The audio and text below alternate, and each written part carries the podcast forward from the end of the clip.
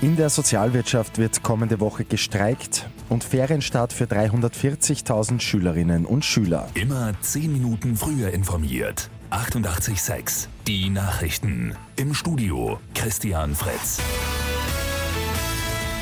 Die vierte Kollektivvertragsrunde der Sozialwirtschaft ist heute früh ohne Einigung zu Ende gegangen.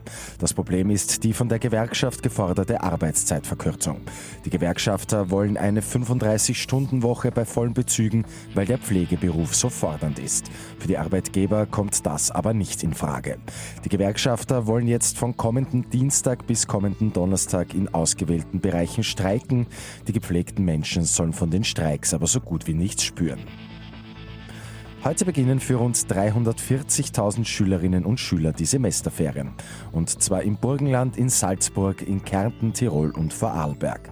Für die knapp 450.000 Kinder in Wien und Niederösterreich hingegen enden die Ferien. Auch in einigen deutschen Bundesländern starten bzw. enden die Winterferien. Daher wird vor allem morgen mit einem stark erhöhten Verkehrsaufkommen gerechnet.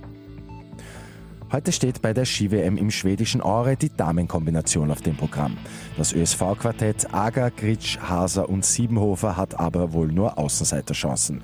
Die Abfahrt beginnt um 11, der Slalom folgt dann um 16.15 Uhr und immer mehr freiwillige Helfer bei der Wiener Tafel. Die gute Nachricht zum Schluss. Im vergangenen Jahr sind es 421 gewesen.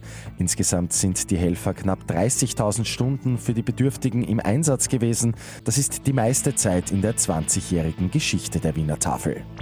Mit 886 immer 10 Minuten früher informiert. Weitere Infos jetzt auf Radio 886 AT.